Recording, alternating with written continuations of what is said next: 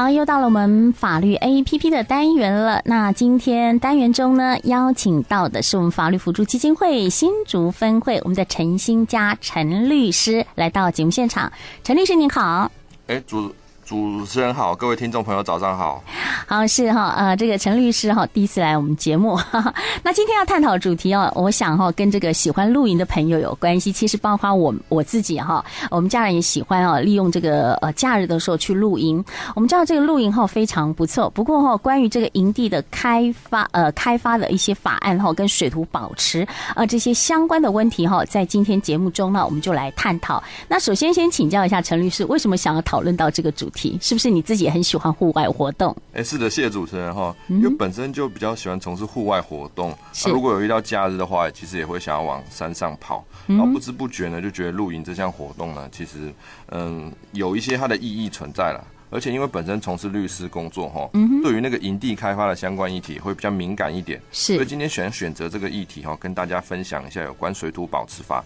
还有营地开发以及环境保护的相关问题。嗯，是好。那我想呢，我们在探讨之前呢，哈，我们可可以不可以请这个陈律师先跟我们的听众朋友们来简要介绍一下这个水土保持法这个法规？哎，是，谢谢主持人。那个，其实听众朋友们可能都有听说过哈，台湾的国土面积有超过百分之七十以上都是山坡地。嗯哼。而如果山坡地过度或是不当的开发哈，轻则会导致岩层裸露，影响水源的保护；而重则呢，则会引发土石流等严重灾害。例如，每当台风哦，或是豪大雨经过后哈，都会有一些土石流的问题。嗯，各位观众朋友比较有印象的，可能就是二零零九年八八风灾的那个小林村的灭村事件，这其实是一件相当严重的一个灾害哈。以及近期哈，各位比较有印象的画面，比较有印象，可能就是那个南横那个明坝克路桥遭到那个土石流冲毁的一个景象哈。其实这些问题哈，其实都与山上的水土保持息息相关。而有鉴于此哈。为了保育水土资源，避免灾害的发生，所以政府在九十三年就已经订立了水土保持法，规范水土保持及相关山坡地的开发事宜。嗯，是哈，呃，其实哈，我去露营过人都知道，像我今年这个暑假才刚去回来哈，我们去那个五峰尖石里边啊，我觉得那个地方哈真的是非常的棒哈，就是由上面往下看哈，这个居高临下感觉真的是很不错。景色很美，然后晚上又可以听到这个呃这个虫鸣鸟叫啊、呃。不过呢哈，有时候看到这个山真的会怕哈。就是说，哎，想到说这个水土保持哈，有些人会想说，哎，这个水土保持跟这个营区哦开发有没有有什么样的关联性？其实我个人觉得是，我都很怕那个山突然间崩下来怎么办？所以哈，这跟水土保持有关系。所以那呃，这个关联性可不可以请律师也跟听众朋友们来解释一下？其实这个问题哦，还是要从经济面来考量，因为。首先哈，从露营区的选择来看，以山区的露营来说，一般比较受欢迎的营区，那就是要地势平坦嘛，是让喜欢露营的朋友可以在山上搭个帐篷啊，然后享受一下美好的时光。可是大家都知道哈，那个山区它的平地是有限的，而且。它的树林相当的茂密，如果要设立一个具有效益的露营区，因为不可能只有一一一一两丈的空间，所以一定是可能是至少十几二十丈，它经营起来才会有些效益。嗯，对。那那势必它会进行一个开挖的动作嘛，比如说刨到一些树木，或者是说找一台山猫或者小怪手，嗯，来进行填土，让地势相对平坦一些。而这样的做法哈，如果没有注意到水土保持的问题，就会增加水土流失的风险。其实各位可以想象一下哈，对，如果说我们一般的山体哈，它如果种满树木跟植被的话，它其实就像是海绵一样，可以吸收住水分，然后呢，树根可以紧紧抓住了土石。但因为如果说营地的开发导致说山头的树木被砍掉，山头秃了一片，那雨水落在浅浅的植被上面，就可能造成岩层裸露的风险。而遇上大雨的冲刷，啊，轻则会有土石崩落，重则就是。如同前面讲的，引发土石流，造成人员或财物的损失。所以说哈，只要在山区，不只是露营区啦，只要在山区开发一些土地，势必就要注意到水土保持的问题，在事前拟具一些水土保持的计划，这样才不会有违反水土保持法的问题，也可以更达到保护我们国土的资源的一个目的啦。嗯，是，哎、欸，律师这么一讲的话哈，我现在突然觉得，哦，我在露营区里这个地势非常平坦的地方，好像危险性还蛮高的。如果没有做好这个水土保持的话，呃，是这呃，实务上有没有一些案例可以跟听众朋友们分享的？哦，是的，嗯、呃，这边有一个那个实际发生的案例哈，想要跟各位呃分享一下，就是其实这个是有跟露营区的经营相关的，就是。有 A、B、C 哈，他们三个好朋友，他们发现哈，经营露营区有不错的商机，而且呢，A 名下刚好有一块山上的土地，只要稍加整理哈，就可以变成营地。大家都觉得，哎，这是一个很不错点的，所以三人讨论之后呢，他们共同决决议，由 A 来提供土地，B、C 来出钱，并由 A 来负责统筹规划一切营地的开发与设立事宜哈。三人呢就签了一个呃营地开发的契约。啊，不久之后呢，B、C 的资金到位之后呢，A 他再找一个工人 D 来进行整地啊、填土啊相关的工相关的工作。啊，工程进行时呢，其实三人呢都没有保注意到那个水土保持的相关问题。在呃进行中的时候呢，因为一场大雨吼，刚刚挖好的山头呢，就是缺因为缺少刚挖完嘛，所以缺少那个植物的覆盖，所以就那个引发了一些土石崩落的问题，而。还好哈，该次的降雨还在可控范围之内，没有引发重大灾难。但是这样的土石崩落哈，也引起主管机关的注意。而随后呢，A、B、C、D 这四个人都因为违反水土保持法第三十三条第三项前段，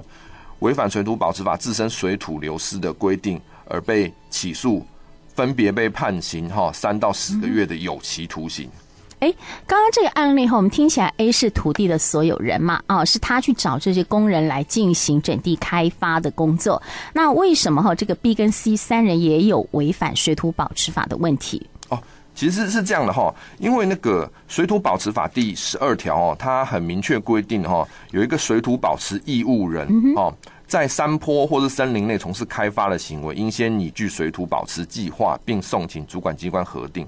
而这里的水土保持义务人，依照水土保持法第四条的规定，哈，有包括了土地的经营人、使用人，还有所有人。这以上的三类型呢，都是水土保持法所称的水土保持义务人。嗯。而 A 呢，它是土地的所有人，那依照前述的规定呢，啊，具备水土保持义务人这个责任是相当明确的，所以呢，呃，会受罚，哦，是情有呃那个是是是可以想。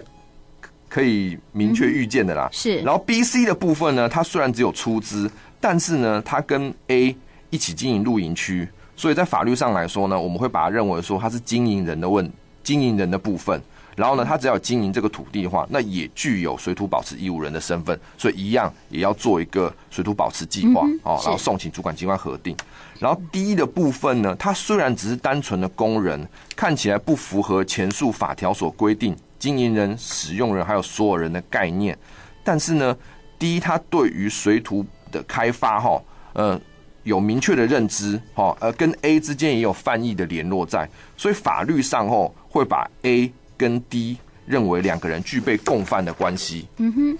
然后呢，让他拟制成为一个具有水土保持义务人的身份。而他这样的行为，就是他开挖的实际行为，也要对水土保持的呃水土的流失哈负相当的责任。嗯哼，所以呢，这个 A、B、C、D 四个人都会因为前面土地开发而受罚。哦，事实上哈，其实嗯法规这样的设计哈，其实就是希望说，嗯，只要有参与土地开发的一些人哈，都要有了解到呃事前的水土保持的计划哦，是比事后。的一些营地的开发都来的重要，我们一定要先做好相关的计划，确保说水土保持像在一个可控的范围之内，这样才比较能够达成立法目的。所以不要觉得哈，只有土地所有人跟实际开挖的人才会有责任。是呃，不然一般我们都会认为说，哎，土地所有权人才会有这个呃这个责任呢哈。呃，所以刚刚呃律师的意思是说，只要你不管是出资或者是施工的单位，其实都有呃这个律师呃就是都有这个流失哦，就是行为责任就对了。哎，是的，是的，嗯哼，是。那根据哈我们今天哈探讨这样的这个主题呢，我们的律师有没有其他需要补充的呢？其实，诚如刚刚一开始所讲的哈，嗯，我们台湾土地面积有超过七成都是山坡地。我们一般人哈，即使没有住在山上，但是水源、哈交通等等问题，也都跟我们一般人平常息息相关。所以，水土保持的问题哈，其实跟我们大众都有密不可分的关系。所以，无论是经营者、开发者，或者是一般大众，都应该要具备哈水土保持的意识。因为一旦哈水土一旦流失了，这样的情形。这样结果其实都是不可逆的，而且往往会伴随着严重的财务及人员损失，所以这部分一定要多多注意啊。嗯，是好，这个预防比较重要哈，免得以后来补强就来不及了哈。好，那我们如果遇到这个类似哈相关的这些法律问题的话，要怎么去跟你们联系，怎么洽询呢？其实像类似的问题哦，可以那个向各地的法服分会哈申请那个律师的意免费咨询。是。然后这部分呢，可以参考那个新竹法服的预约电话零三五二五九八八二来线上预约。哦，是。这部分就可以了解到由律师亲自为您解说相关的议题。嗯，是哈。那如果说哈，呃，这个你想亲自哈和莅临我们法服哈这边也可以哈。那地址是在新竹县竹北市县政二路一百零五号。当然，听众朋友们，如果说您今天有听到我们的收听到我们的节目，有任何问题，也欢迎您透过新竹分台简讯快易通零九三四零一一六五二，或是呢直接在新竹分台 FB 来做留言，我们都会将您的留言哈转达给律师，请律师来回答。好，今天再次谢谢我们的陈律师，谢谢您您。好，谢谢主持人。